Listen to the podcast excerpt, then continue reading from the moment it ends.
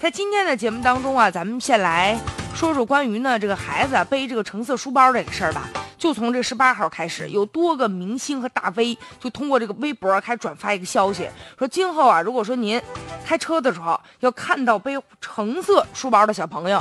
您千万得注意避让，因为这些小朋友呢是患有听力障碍的。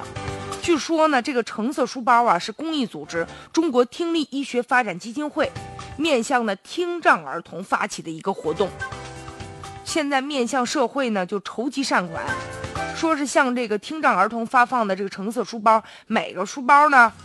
成本价呢是一百二十块钱。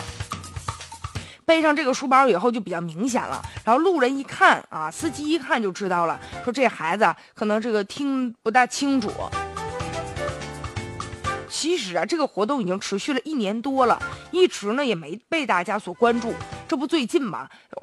明星啊，还有大 V 啊，就加入到这个宣传的行列了。所以这样一来，才引起了别人的关注。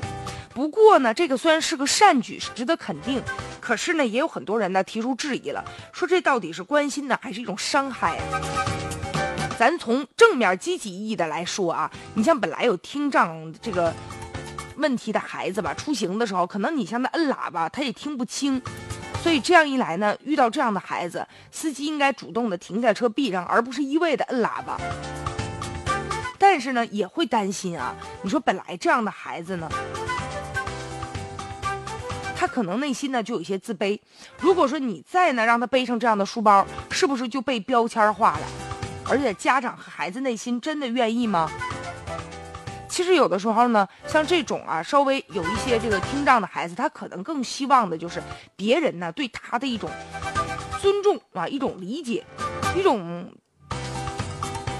甚至就是说你不要歧视他，你用平等的眼光去看待他。而且现在吧，有一些司机确实吧，就是应该礼让行人，结果呢，他开车的时候啊，不遵守这种基本的规则。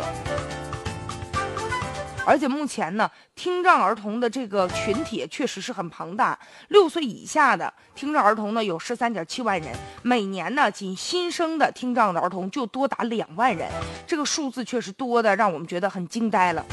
应该呀，早预防、早发现、早治疗。其实呢，就是也有人说，根据基因的筛查是可以有效的预防和这个先天性的耳聋的。就如果说这个听障儿童在两岁以前，要是人工耳蜗植入进行治疗的话，康复率可以达到九成以上。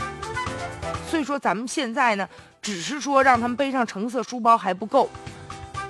应该关注的点更多，而且普通学校对于这样的孩子接纳的程度也不够理想。所以看来啊，我们对于他们的关心呢，应该是多角度的。